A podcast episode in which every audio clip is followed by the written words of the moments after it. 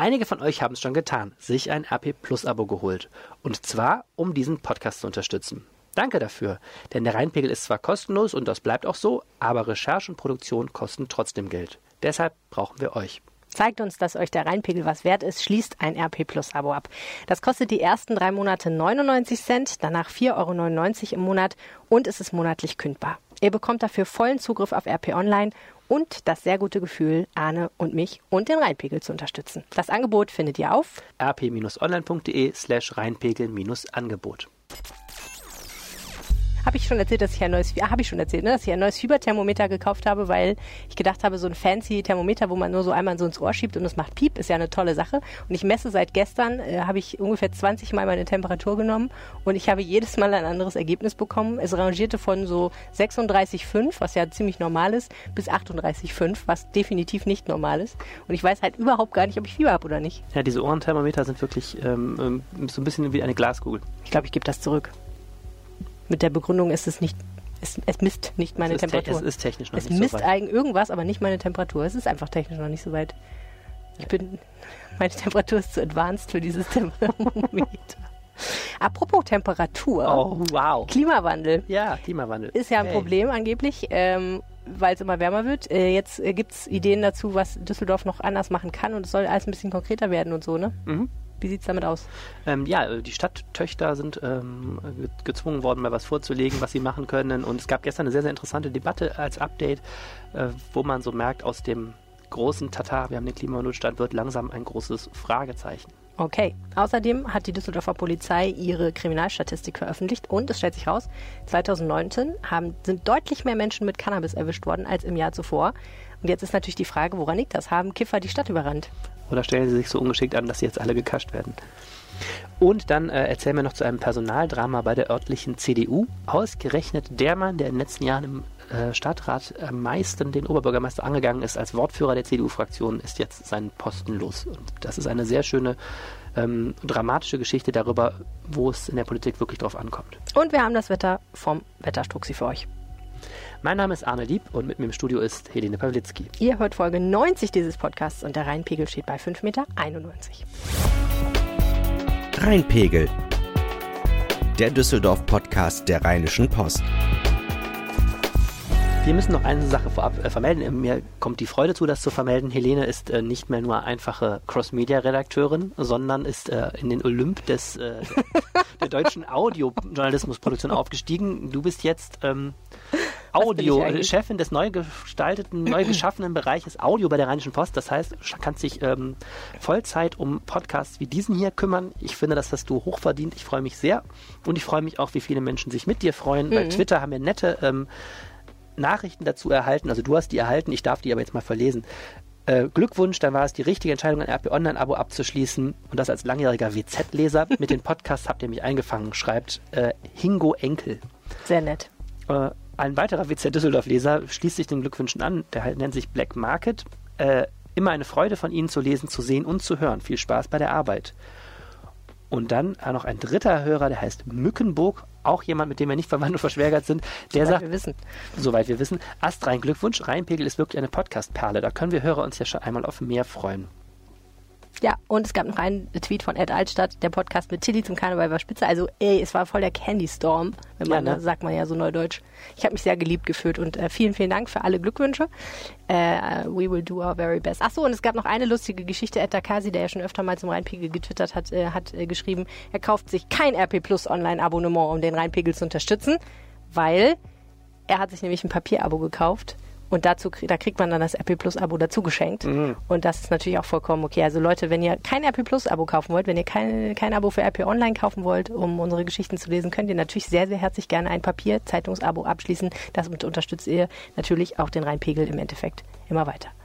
Es kostet ein bisschen mehr als 4,99 Euro im Monat, aber Genau. Ist Ja, macht, schön. was ihr wollt, aber wenn ihr so ein Abo bei RP Plus abschließt, dann äh, wäre das schon gut. das hilft total. So, äh, Klimawandel in Düsseldorf. Ja. Wir wissen ja, es ist eine heiße Stadt.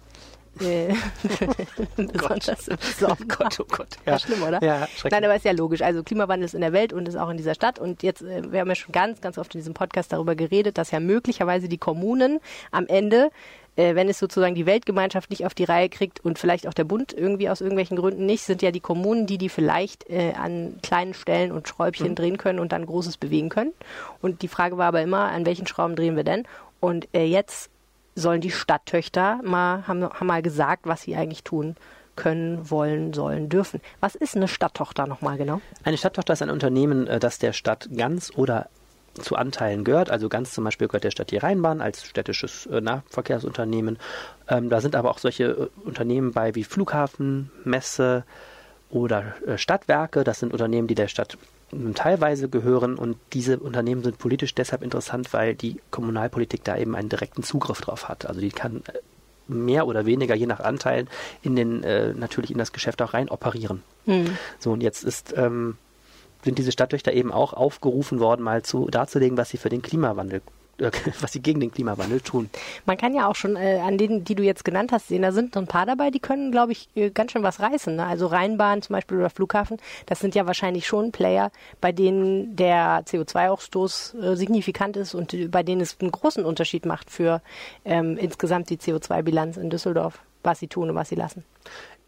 Mm, ja, Jo, teils, jo. teils. Also, man muss vielleicht einen Schritt mal zurückgehen. Ähm, Im Juli hat Düsseldorf den Klimanotstand ausgerufen, groß ne, Fridays for Future, wir stehen hinter euch. Der Rheinpegel ähm, berichtete. Der Rheinpegel berichtete. Interessanter äh, politisch daran ist, dass man auch ein konkretes Ziel genannt hat, nämlich, dass diese sogenannte Klimaneutralität viel, viel früher erreicht werden soll, im Jahr 2035. So, das bedeutet, man hat erstmal ein großes Rechenziel sich gesetzt, nämlich den CO2-Ausstoß, Kohlendioxidausstoß massivst auf ein mm, einen, einen Bruchteil des heutigen Wertes zu senken in den nächsten Jahren. Mhm. Das war alles noch relativ einfach und ähm, geschah natürlich auch im großen Lichte der Öffentlichkeit. Dann ähm, wurde das Thema und wird das Thema immer, immer komplexer. Denn ähm, es wurden erstmal, was, was tut man in Deutschland bei sowas? Es wurden natürlich erstmal Arbeitsgruppen gegründet. Es gibt eine Rats, Kommission, die hat schön, den schönen Namen Klimahilfekommission. Und ähm, es gibt einen Expertenrat, der die Stadt berät. Und jetzt wird man, wird das ganze Thema immer technischer und ziselierter, weil man sich eben die Frage stellt, wie sollen wir das überhaupt schaffen? Und ähm, das würde, würde bedeuten, dass die Menschen in Düsseldorf 2035 ganz anders wohnen müssen, im Sinne von äh, Gebäudedämmung, mhm. äh, müssen anders heizen müssen, anders äh, Strom beziehen müssen. Im Verkehr muss sich total viel verändern. Und so langsam wird einfach jetzt klar, wenn man so in die Detailrechnung geht, wie mammutgroß diese Aufgabe ist. Sind ja auch nur 15 Jahre. Sind nur 15 Jahre. Eigentlich nicht viel, wenn man so überlegt. Genau. Und eine Sache, die ein ganz großes Problem dieses ganzen Klimawandel oder Klimaschutzthemas insgesamt ist, ist, der Zugriff der Politik ist erstmal sehr gering. Hm. Die Stadt Düsseldorf hat natürlich selber ein paar Häuser, ein Rathaus und ein paar Schulen und so. Die kann sie natürlich jetzt alle sanieren. Und da gibt es auch eben Pläne, das jetzt verstärkt zu tun. Die hat, besitzt ein paar Autos. Ähm, so, und sie besitzt natürlich eben ähm, diese Stadttöchter oder beziehungsweise Anteile an diesen Stadttöchtern. Aber sie kann nicht hingehen und sagen, hallo, alle Lörriker müssen jetzt mal ihr Haus anders dämmen oder hallo, genau. alle Oberbilker müssen jetzt aufhören mit Kohle zu heizen. Also ist jetzt genau. natürlich Spaß, aber ja, so Aber darum würde, dar genau darum würde es eben gehen, weil diese Stadttöchter, selbst wenn das alles, was die da gestern vorgestellt haben und die noch viel, viel mehr machen, ist das glaube ich, höchstenfalls zwei Prozent der Gesamtersparnis, die Düsseldorf leisten muss, was diese ganzen Stadttöchter zusammen tun können. Das meiste hm. werden du und ich und alle anderen Menschen, die hier leben. Ähm, kann man ja gleich noch was zu sagen. Ja. So, die Stadttöchter, das ist jetzt, wurden aufgefordert, im November mal zusammenzuschreiben, was sie so machen und machen wollen. Und da, die haben brav lange Excel-Tabellen abgeliefert, die jetzt im Umweltausschuss vorgestellt wurden, ähm, mit Dingen, die sind teilweise schon zehn Jahre her. Also irgendwie hat die Bädergesellschaft vor zehn Jahren mal ein Blockheizkraftwerk in Betrieb genommen. Wunderbar für, äh, für den CO2-Ausstoß, aber war halt auch schon 2010. Hat jetzt natürlich mit dem Genauso mit der aktuellen. Ich, machen. ich würde einfach nach irgendwelchen Sachen suchen, die ich mal irgendwann gemacht habe ja. und gesagt habe, guck mal hier, ist immerhin, also äh, hier, ich ja, habe so schon damals auf Ökostrom gewechselt. Ist auch genau, das ist, ist, ja wie in jedem Unternehmen. Wenn jetzt die Geschäftsführung kommt ja. und sagt, Frau Peluzzi, listen Sie mal auf, was Sie letzten genau. Wochen gemacht haben, dann machst du sehr, eine super Liste viel, und sehr viel. Mhm. Ne? Ja. Zum Scheiße sehr viel. Ja. So. Und genauso auch sehr oft zu Hintergrundgesprächen eingeladen. Sehr oft. einfach.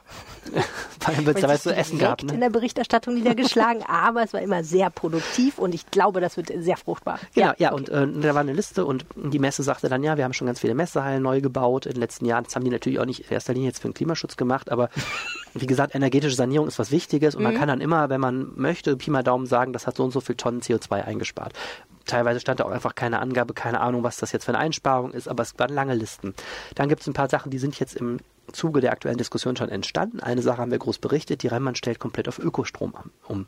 Man vergisst ja immer, diese ganzen Straßenbahnen, die wir da sehen, die haben ja alle Oberleitungen und fahren mit Strom. Das heißt, die Rheinbahn ist ein Riesenabnehmer von Strom, den sie praktischerweise mit den Stadtwerken übrigens bezieht. Mhm. Die stellen jetzt komplett auf Ökostrom um. Das kostet im Jahr 800.000 Euro mehr allein äh, diese Umstellung und verbessert natürlich die ähm, CO2-Bilanz der Rheinbahn, denn das wird dann umgerechnet, wenn du keine fossilen ähm, Energieträger mehr hast, dann, ähm, dann, dann automatisch kannst du ausrechnen, hast du so und so viel wieder erreicht.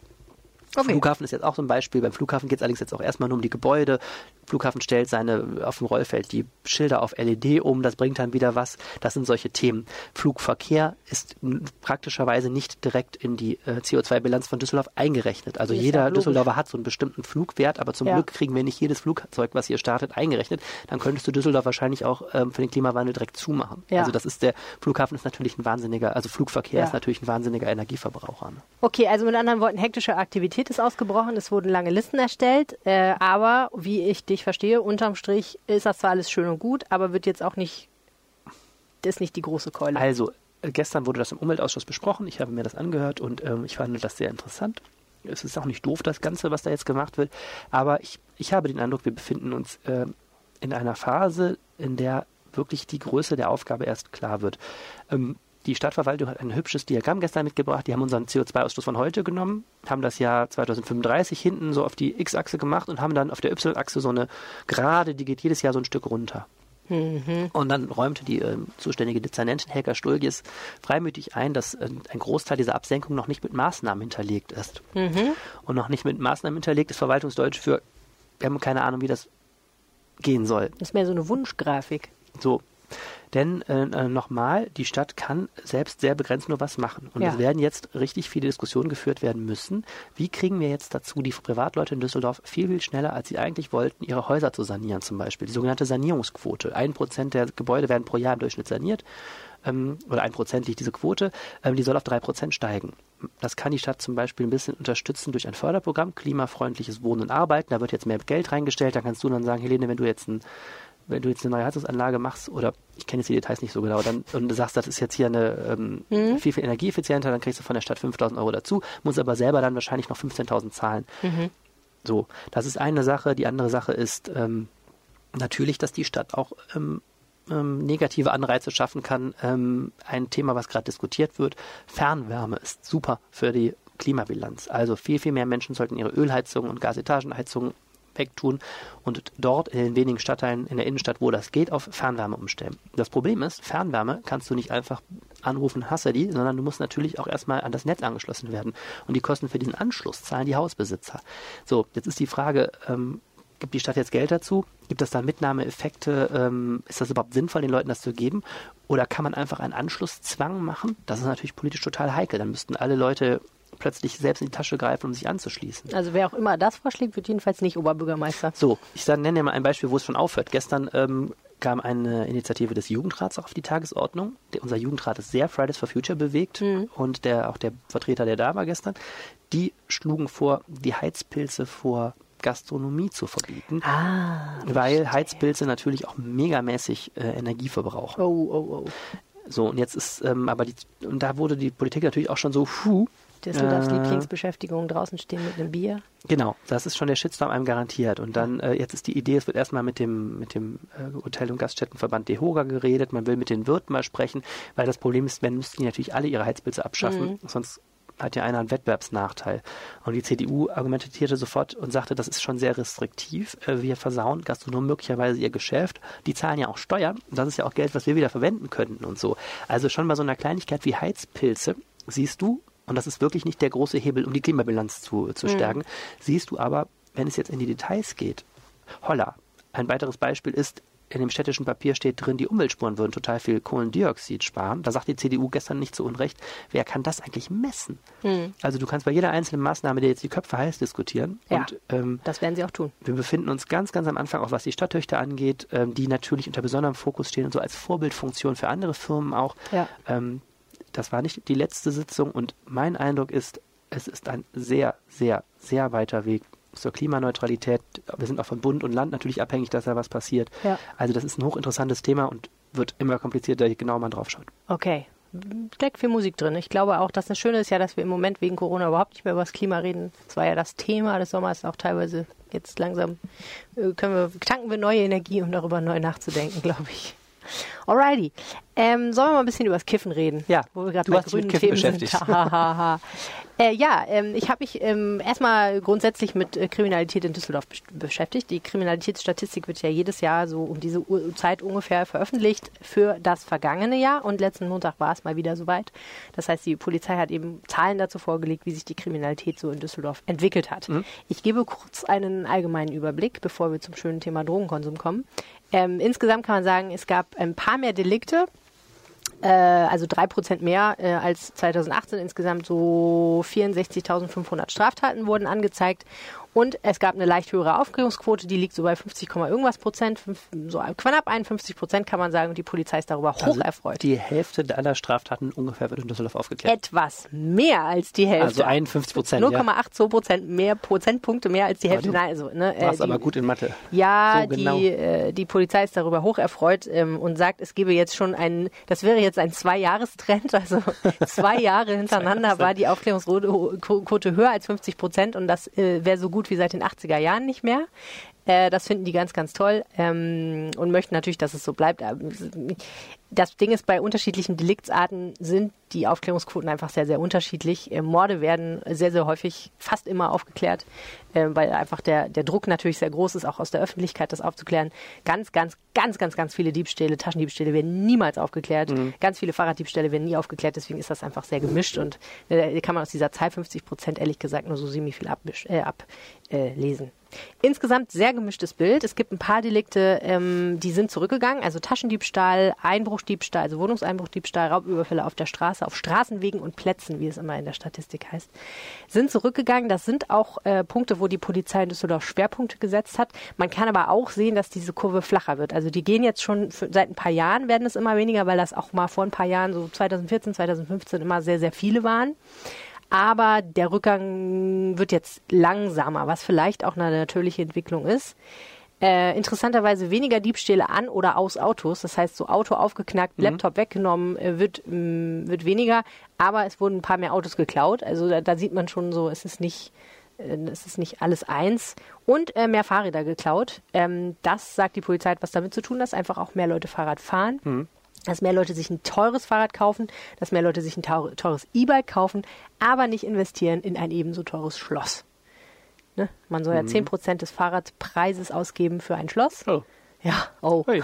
Ja, das kann auch richtig ins Geld gehen, wenn du so 2.000, 3.000 Euro für so ein E-Bike investierst. Auf der anderen Seite ist es halt auch teuer, wenn Ja das gut, so ein E-Bike, klar. ist. Und wie gesagt, die wenigsten Fahrräder werden wiedergefunden. Ich habe mich auf zwei mittelmäßige Schlösser jetzt konzentriert. Ist ich denke wahrscheinlich mal, auch die Arbeit, schlecht. zwei mittelmäßige Schlösser zu öffnen, ist auch noch zu groß für mein Fahrrad. Ja, das kann wohl sein. Äh, und interessant fand ich auch noch Internetkriminalität in Anführungsstrichen. Was ist das? Das ist, äh, ja, das ist witzig. Das weisen die seit 2004 oder so aus. Tatmittel Internet. Also alles, was irgendwie, wo das Internet benutzt wurde, um eine Straftat zu begehen. Zum Beispiel, wenn du jemanden beleidigst im Internet, so. wenn du jemanden betrügst auf Ebay, sexuelle Belästigung im Internet wäre auch Internetkriminalität, also ein bunter Strauß an Dings, einfach nur Straftaten, die irgendwas mit dem Netz zu tun haben oder bei denen das Netz benutzt wird, die sind auch ganz, ganz stark angestiegen von 2018 auf 2019, nämlich um 59 Prozent. Auch da stellt, da stellt sich die Frage, wird jetzt mehr kontrolliert? Wird mehr angezeigt wegen dieser ganzen Hate Speech-Diskussion? Ja, also ehrlich gesagt glaube ich, das zeigt einfach nur, dass das Leben immer digitaler wird. Ja. Es geht halt einfach immer schneller, dass die Sachen im Internet stattfinden. Äh, okay, und was aber raussticht, viel mehr Drogendelikte wurden angezeigt. Also wir reden ja immer nur von der Zahl der Verbrechen, die der Polizei zur Kenntnis kommen. Ne? Natürlich die Sachen, die nicht äh, angezeigt werden oder von denen die Polizei nie was erfährt, sind nicht in dieser Statistik erfasst. Aber 2019 gab es 4.418 Anzeigen wegen irgendwelcher Drogendelikte und das sind 27 Prozent mehr als 2018. Und jetzt stellt sich die Frage, sind die Düsseldorfer massenhaft den Drogen verfallen? Ja, die Frage stellt sich. Ähm, was man auch noch sagen kann, ist, äh, die allermeisten zusätzlichen Anzeigen waren wegen Cannabisprodukten. Also es gab so 760 Fälle mehr. Äh, und ich habe das auch gefragt, und zwar Jörg Iserath, den stellvertretenden Leiter der Direktion Kriminalität. Ja, die Ursache liegt eigentlich nicht daran, dass die Betäubungsmittelkriminalität insgesamt angestiegen ist, sondern dass wir als Polizei deutlich mehr dazu getan haben, äh, die Betäubungsmittelkriminalität ins Hellfeld zu bringen.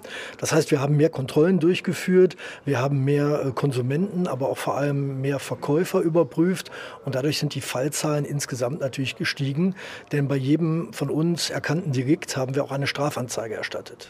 BTM ist Polizeideutsch und steht für Betäubungsmittel. Wie gut du dich auskennst. Genau. Ähm, er hat ja auch jetzt gerade gesagt, ähm, mehr Konsumenten und natürlich auch mehr Verkäufer äh, hätten sie erwischt. Da muss man allerdings Folgendes dazu sagen. Es gab ungefähr 2850 Verstöße irgendwie, die was mit Cannabis zu tun hatten. Also Leute wurden mit Cannabis erwischt und so weiter und so fort. Aber von diesen 2800 waren nur 180 wegen Handel oder Schmuggel.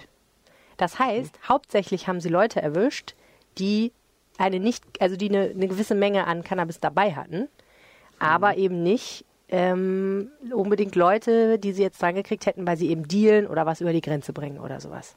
Das heißt, da muss man sagen, die allermeisten dieser Leute hatten so wenig dabei, mhm. dass es eine geringe Menge war und im Endeffekt man sagen muss, sie waren jetzt nicht unbedingt unterwegs, um das zu verticken, sondern die waren dann mhm. unterwegs, um das selber zu konsumieren. Und da muss man natürlich sagen, okay, interessanter wäre es natürlich, wenn man mehr Leute festnimmt, die dealen. Wenn man jetzt wirklich was gegen Cannabis hat und ähm, ne, das als Kriminalität bekämpfen will. Wobei ja die Zahl der Konsumenten logischerweise höher ist als die der Dealer. Also wenn man. Richtig, das sagt die Polizei natürlich auch.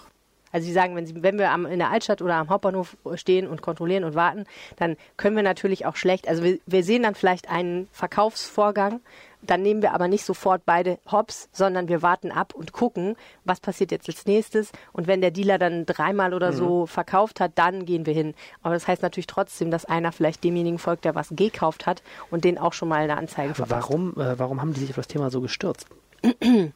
ähm, also äh, ist einfach eine Schwerpunktsetzung. Ähm, ich glaube, da gibt es jetzt ehrlich gesagt keinen sehr spezifischen Grund für. Was man schon sagen muss, ist, dass jetzt Düsseldorf nicht als Drogenhochburg irgendwie bekannt ist oder sowas.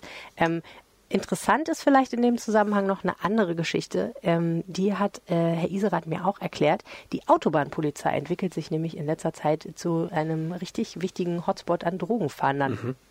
Ja, gerade die Autobahnpolizei, die hat mittlerweile ein gutes Auge für dieses Deliktsfeld entwickelt und kontrolliert dort gerne ähm, Fahrzeuge, die, ähm, ich glaube, das ist kein Geheimnis, insbesondere aus Holland hier nach Deutschland rüberkommen. Und die haben dabei auch eine sehr hohe Erfolgsquote im Bereich des Autobahnnetzes. Also man muss dazu wissen, die Autobahnpolizei von Düsseldorf, die ist nicht nur in Düsseldorf unterwegs, hier gibt es ja auch nicht so viel Autobahn, die man kontrollieren könnte, sondern die Autobahnpolizei sitzt in Düsseldorf und mhm. kontrolliert aber ein ganz, ganz großes Gebiet, das bis hoch an den Niederrhein zur holländischen Grenze und so weiter führt. Also wirklich ein sehr, sehr großes Gebiet. Und die sind in letzter Zeit des öfteren Mal, haben sie Fahrzeuge kontrolliert und sind dann auch auf äh, teilweise kiloweise Cannabis im Kofferraum sind das, auch, sind das äh, Fahrzeuge mit holländischen Kennzeichen oder Fahrzeuge, die aus Holland wiederkommen? Tendenziell sind das, glaube ich, Fahrzeuge, die aus Holland wiederkommen. Und ich würde sogar sagen, ich, also die verraten natürlich nicht alles, wie sie vorgehen, aber ich halte es für sehr wahrscheinlich, dass sie diese Leute sehen, wie sie Richtung Holland fahren und sie dann sehen, wie so. sie wiederkommen. Und ich glaube schon, dass die Polizei da bestimmte Kriterien anlegt an Fahrzeugtyp, mhm. Insassen, wenn vier, Tageszeit. Lang, vier Langhaarige in einem vernebelten Kleinwagen. ja, das ist ja natürlich klar, dass man das laut besser andreht, nicht macht. Ähm, ich meine, so bescheuert ist hoffentlich auch kein Dealer. Aber ne, also du weißt, was ich meine. Also mhm. wenn jemand mal eben eine Stunde rüberfährt und ist ein bestimmter, bestimmter Typ Mensch, ich weiß mhm. eigentlich nicht welcher Typ Mensch leider, sonst äh, würde ich natürlich auch mal Goldmine sitzen, nein, Scherz. Aber ne, ähm, ja, also da, da die okay. sind da unterwegs. Und was ich vielleicht eine Sache noch sagen kann, ist, äh, Cannabis ist halt äh, hochgegangen, es wurden viel mehr Leute mit Cannabis erwischt. Die anderen Drogen, Heroin spielt weniger eine Rolle. Also das ist eigentlich, finde ich, eine gute Nachricht. Diese harten Drogen, das scheint ein Plateau erreicht zu haben, aber es ähm, ändert sich nicht mehr groß. Aber ebenfalls mehr erwischt wurden äh, Menschen mit Amphetamin, also Speed und Kokain. Mhm. Aber nicht im gleichen Maße wie Cannabis. Also bei Cannabis ist es sehr auffällig, dass es deutlich mehr Leute waren, die erwischt wurden. Also, okay, also Leute, lasst die Finger vom Drogen, genau. Let yourself erwischt, genau. Okay. Äh, und jetzt machen wir einen harten Schwenk von Cannabis auf die CDU. Wow. Das ist richtig, richtig knallhart. Fraktionschef Rüdiger Gutt, der CDU-Mann aus dem Rathaus, ist zurückgetreten. Genau, seit gestern ist es Ex-Fraktionschef Rüdiger Gutt. Genau. Wer ist der Mann und welche Ämter hatte er eigentlich vorher? Rüdiger Gutt ist 58 Jahre alt, von Haus aus Jurist und quasi nebenberuflich da ja im äh, Stadtrat keine Berufspolitiker sitzen, ist er ein, ähm, ist er ein CDU-Ratsmitglied seit mehr als 20 Jahren. Und in den letzten Jahren äh, hat er sich äh, gemausert zu einer der führenden Figuren der CDU im Stadtrat. Er hat nämlich 2014 den Fraktionsvorsitz übernommen. Die mhm. CDU hat die größte Fraktion im Stadtrat, ist ja gerade in der Opposition. Wir haben eine Mehrheit aus SPD, Grünen und FDP im Rathaus. Aber die CDU ist natürlich trotzdem hier eine Kapazität. Und Herr Gutt ähm, war in dieser Funktion eben auch Oppositionsführer, würde man wahrscheinlich in den USA, sagt man das eher Oppositionsführer, aber eben auch der, der, der Fraktionschef der größten Oppositionspartei und damit auch einer der wortgewaltigsten Kritiker von Oberbürgermeister Thomas Geisel. Eine Sache ist vielleicht vielen in Erinnerung geblieben, ist diese Diskussion um die Mehrkosten der Tour de France, also des Grand Depot in Düsseldorf. Und da hat Gut zum Beispiel dem Geisel im Podium des Stadtrats vom Rednerpult aus vorgeworfen, er habe den Stadtrat belogen und betrogen. Das war ja eine große, große Affäre und gut war jetzt bei vielen lokalpolitischen wichtigen Fragen ähm, ja, in einer führenden Funktion dabei in den letzten Jahren. Aber tendenziell war das jetzt nicht so ein tierischer, auf die Brust trommelnder Politiker, oder? Der so mega nach vorne gegangen ist mit einem. Ich hatte den immer, ich habe den immer eher so als tendenziell eher so einen besonnenen Typen wahrgenommen. Kann das sein? Mhm. Ja, ich finde, wenn er so geredet hat, also als ich nochmal jetzt so ein bisschen über ihn im Archiv äh, geblättert habe, was mich, also ich war ja die ganze Zeit jetzt dabei und habe es beobachtet, aber ich habe jetzt nochmal, als ich über ihn geschrieben habe, die Woche eine größere Geschichte, nochmal so geguckt. Er hat schon rhetorisch, war sehr, sehr scharf teilweise. Eigentlich habe ich ihn auch immer als besonnenen Typen er, erlebt. Er ist äh, langjähriger Fachpolitiker für ein paar Themen, auch die wirklich äh, Spezialistenthemen sind. Also er hat sich mit Grünflächen, äh, Müllgebühren, Stadtplanung war ein großes Thema, was, wo er sich beschäftigt hat. Er ist Ausschussvorsitzender des Ausschusses für öffentliche Einrichtungen. Der ist wichtig, ne? Der ist, klingt langweilig, ist aber wichtig. Die machen also, wie gesagt, also grün, grünen Themen, die machen ähm, Stadtsauberkeit ist ja immer ein riesenpolitisches Thema zum Beispiel. Da ist er so lange Sach Sachpolitiker gewesen und ähm, ja, also Kritiker auch in der Partei haben ihm immer vorgeworfen, auch jetzt letztlich als Fraktionschef ein bisschen blass geblieben zu sein und ein bisschen zu wenig schillernde Persönlichkeit entwickelt zu haben, ist auch einfach nicht sein Typus. Ähm, aber ein Fraktionschef hat eben auch die Aufgabe, eine Fraktion zusammenzuhalten. Das ist bei so einer großen Fraktion wie der CDU mit so viel selbstbewussten Mitgliedern auch eine Leistung. Das hat er ganz gut hingekriegt in den letzten Jahren, dass die einen ganz geschlossenen Eindruck nach außen gemacht haben. Also er ist jetzt nicht darüber gestolpert, dass er so schlecht als Fraktionschef war, auch wenn man jetzt nicht weiß, ob es jetzt nochmal geworden wäre nach der Wahl. Hm. Worüber er gestolpert ist, dazu kommen wir gleich. Ich habe noch eine letzte Frage zu ihm, so als Mensch. Hm? Ähm, theoretisch wäre er ja qua Amt der natürliche OB-Kandidat gewesen. Oder einer der natürlichen OB-Kandidaten. Ist aber nie in Rede gewesen, mhm. oder? Nein, aber das zeigt auch letztlich ihn so als Persönlichkeit. Es hat, er war nie im Gespräch dafür. Er hat es auch selber, glaube ich, ausgeschlossen. Ich glaube auch nicht, dass er gefragt worden wäre. Er ist vom Typ auch. Ähm, er ist niemand so, ähm, dass vielleicht ist das jetzt auch die Überleitung zum Rest. Er ist niemand, der so so ähm, politischer Menschenfänger ist. Er ist ein nüchterner Typ. Er ist ein ähm, wie gesagt, jemand, der sehr stark über die, die fachliche Ebene kommt, vom Typ eher verschlossen, keiner, der. Nicht so ein House of Cards-Typ nicht so ein Hass auf Katzi, wobei der jetzige OB-Kandidat Stefan Keller ja auch ein sehr nüchterner Typ ist. Man muss als Politiker ja jetzt auch nicht ähm, in jedes, ja. jedes Schützenfest zum Kochen bringen vom, vom Typus her. Ne? ähm, aber du weißt, was ich meine. Aber ja. ähm, er ist, ähm, nee, aber er ist jetzt nicht so der Typ für die erste, erste Reihe in so Personenwahlen vielleicht, kann man sagen. Und okay. Dann, vor wenigen Monaten, hat Gut bekannt gegeben, dass er den Wahlkreis wechseln will. Ich glaube, vorher war es Derndorf Ost und dann wollte er gerne nach Grafenberg. Genau. Warum? Ja, also wir befinden uns ja vor einer Kommunalwahl. Im September, 13. September wird gewählt. Der Stadtrat hat ähm, 82 Mitglieder und die Hälfte sind Direktkandidaten. Man kennt das ja von Bundestags- und Landtagswahlen auch. Also Düsseldorf ist aufgeteilt in 41 Wahlkreise, wo jeweils die Person, die die meisten Stimmen hat, direkt den, Wahl, äh, den Stadtrat einzieht. Das ist vor allem natürlich wichtig für ähm, CDU und SPD und jetzt auch zunehmend für Grüne, weil traditionell haben immer nur CDU und SPD die Wahlkreise gewonnen. Letztes Mal das erste Mal ein Grüner in Friedrichstadt. Dieses Mal könnten es ja sogar mehr Grünen werden, wenn die so gut abschneiden. Mhm. Aber die CDU ist eben die Partei, die mit Abstand die meisten Direktmandate immer holt. Das heißt, wenn du für die CDU in den, Wahl, in den Stadtrat kommen willst, solltest du dir einen guten Wahlkreis schnappen, weil diese Reserveliste, das ist die andere Möglichkeit reinzukommen, bei der CDU nicht so richtig zieht. Da sind immer nur drei Leute ungefähr, die reinkommen. Mhm. So, Gutt hatte bis jetzt einen Wahlkreis in Derendorf Ost. Da hat er früher mal gewohnt. Und das Problem ist, Derendorf Ost hat die SPD das letzte Mal gewonnen. Mhm. Das heißt, dieser Gutt-Wahlkreis ist ein schlechter Wahlkreis. Aber wenn die SPD gewonnen hat, wieso kam er dann in den Stadtrat? Weil er über die Reserveliste Ah, alles klar. So, und das Problem ist aber, wie gesagt, Reserveliste wackelig. Ja. Und dann ist Folgendes passiert. Im 2014, kurz nach der Wahl, ist der äh, Inhaber eines sehr interessanten Wahlkreises äh, freiwillig aus dem Stadtrat ausgeschieden. Das hatte persönliche Gründe, ist jetzt auch lange her und auch egal. Ähm, und zwar handelt es sich um den Wahlkreis 27 Grafenberg, Ludenberg, Hobelrath, Knittkuhl. Das erschließt sich mir sofort, warum das ein CDU-Wahlkreis ist. Ja, ja, es ist der Osten der, genau, es ist der Osten der Stadt und es ist ein ziemlich sicherer Wahlkreis für die CDU. Also nichts ist in der Politik heute sicher, aber der ist schon, ist schon einer, wenn die CDU den nicht gewinnen würde, würde die schon verdammt schlecht abschneiden müssen. Mhm. So, der lag also brach und äh, Gut, äh, Gut ist vor 15 Jahren auch persönlich äh, nach, also hat seinen Wohnsitz auch nach Grafenberg verlegt. Es würde also, hätte auch persönlich für ihn sehr gut gepasst, dort zu kandidieren. So war die offizielle Begründung. Die inoffizielle war natürlich auch, der Wahlkreis war natürlich auch viel besser. So, ähm, Gut hat diesen Wechsel aber komischerweise erst wenige Monate vor der Wahl angekündigt und ähm, hat völlig offensichtlich unterschätzt, dass die Ortsverbände da überhaupt nicht mitspielen. Ja, und vor allen Dingen, also er hat einfach gesagt, ich hätte den gern. Ich hätte ihn gern. So nach Gutsherrenart, das geht doch eigentlich auch nicht, oder? Genau, ich hätte den gern. Und das ist eben das, was man, was man so interessant über Politik daran nochmal sehen kann. Ähm, also die Regelung bei der CDU ist so, die jeweilig, jeweils an dem Wahlkreis beteiligten Ortsverbände, das ist ein neues Verfahren, ähm, stellen erstmal Kandidaten auf. Hm. Und dann gab es eben vor zwei Wochen, und dann gab es eben vor einer Woche eine, eine Kreisvertreterversammlung, Parteivertreterversammlung, die die letzte Stimme hatte. Aber wenn du jetzt einen Wahlkreis haben willst, musst du erstmal von den Ortsverbänden aufgestellt werden. So, Gut hatte diese Ortsverbände eben informiert und gesagt, so, Freunde, äh, den Wahlkreis hätte ich gern.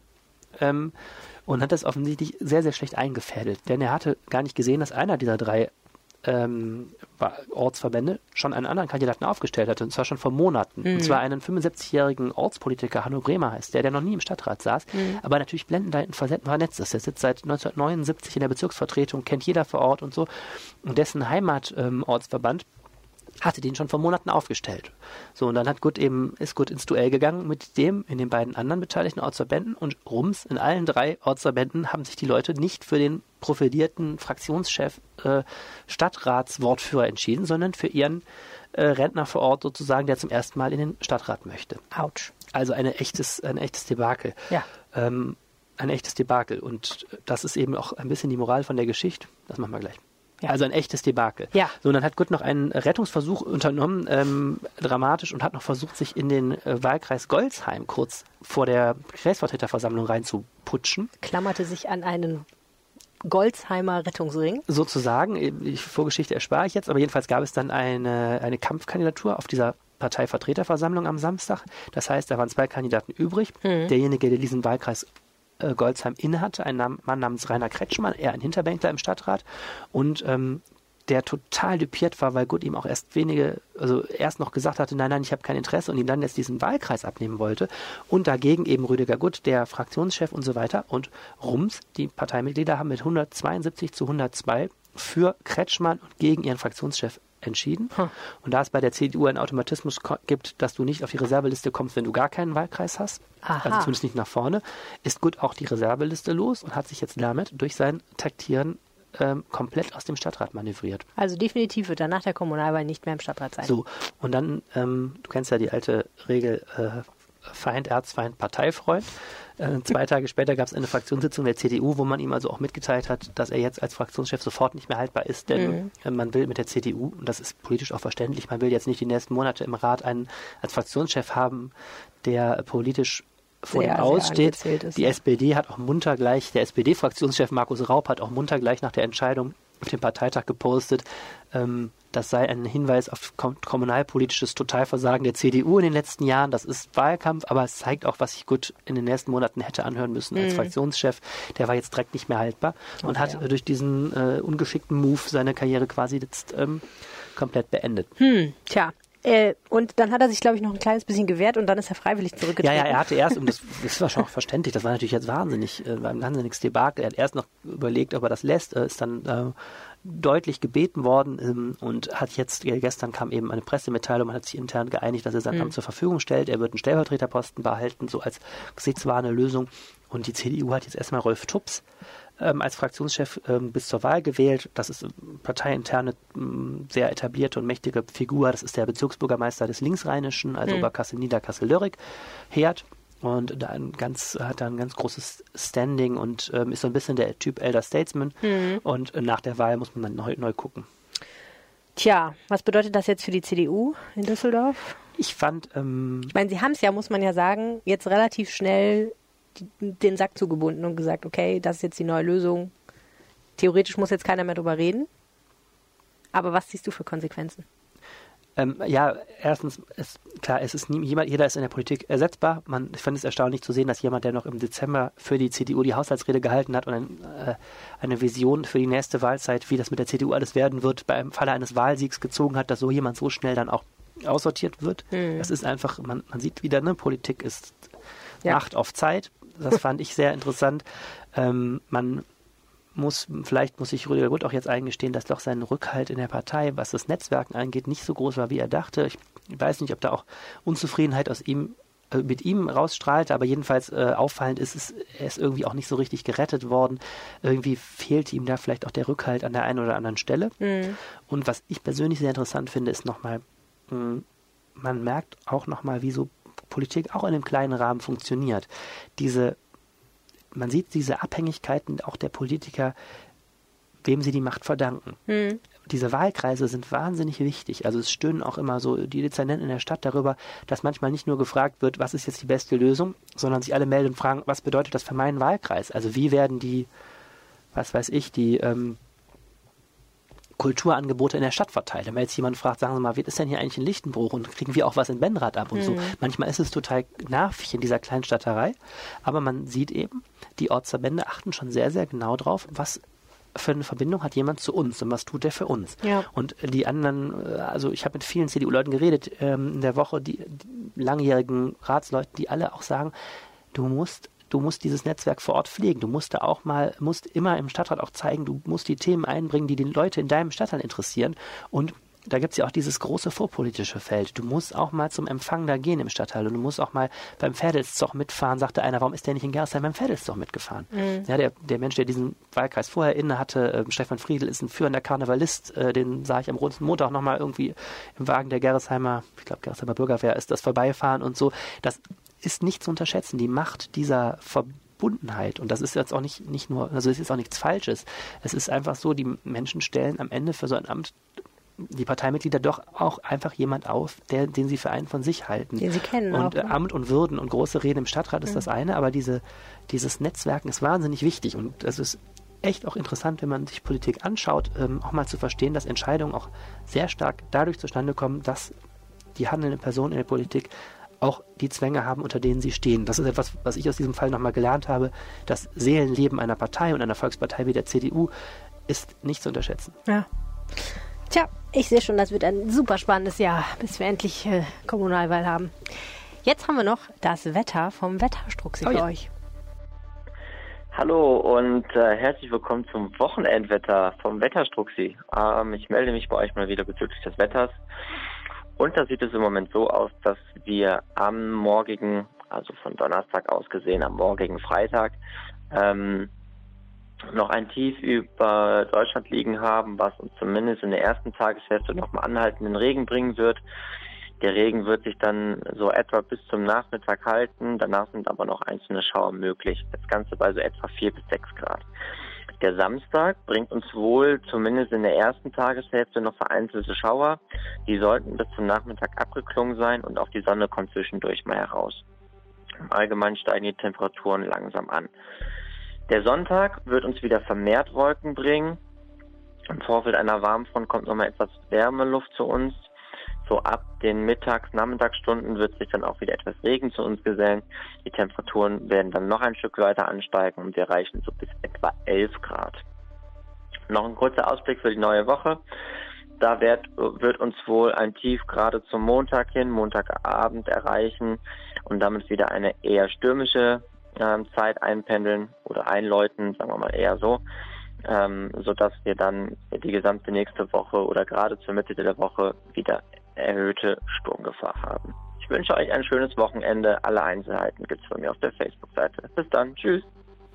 Das war das Wetter vom Wetterstruxi. Seine Facebook-Seite heißt Facebook facebook.de slash wetterstruxidee, glaube ich. Aber die, man findet den auch, wenn man über die Leiste sucht. Seine, seine Facebook-Seite heißt www.facebook.de. genau. Äh, einen lustigen Witz gab es noch auf Twitter. Wir waren ja neulich ähm, unterwegs äh, für euch am Bahn S-Bahnhof Gerresheim und ich habe geschrieben, wir fahren auch für andere Leute an traurige Orte und reden darüber und irgendwer hat äh, Köln, Fragezeichen, Smiley geschrieben. Ja, wobei, ich weiß nicht, ich glaube, ich meine vor allen Dingen äh, Orte in Düsseldorf, äh, die wir hier für den Rheinpegel aufsuchen würden, um mal darüber zu reden, wie sieht es da eigentlich aus und kann das eigentlich noch besser werden. Wenn ihr einen Vorschlag habt, äh, könnt ihr uns auf unseren Anrufbeantworter sprechen, äh, so wie der Wetterstruxi. 0211 9763 4164 lautet die Telefonnummer. Also ihr müsstet dann euer Smartphone nehmen, was ihr eigentlich nur nehmt, um Nachrichten zu schreiben. Da gibt es unten meistens so ein Telefonhörersymbol. Telefonhörer, das war diese Dinge, die es früher gab, als es noch Festnetztelefone gab. Und dann gibt es auch so eine Tastatur mit so Zahlen auf und da gebt ihr diese Telefonnummer ein und dann drückt ihr auf den grünen Knopf. So, oder ihr schreibt uns was auf Twitter. Oder ihr macht den traditionellen Welt Weg über Twitter. Äh, Helene heißt at Helene Pawlitzki, ich heiße at Arne Lieb. Oder ihr schreibt uns eine Mail an düsseldorf at rheinische-post.de betreff Rheinpegel. Wir wünschen euch eine schöne Woche Allerdings. und verabschieden uns. Ciao. Mehr im Netz. Alle Nachrichten aus der Landeshauptstadt findet ihr auf rp-online.de slash Düsseldorf.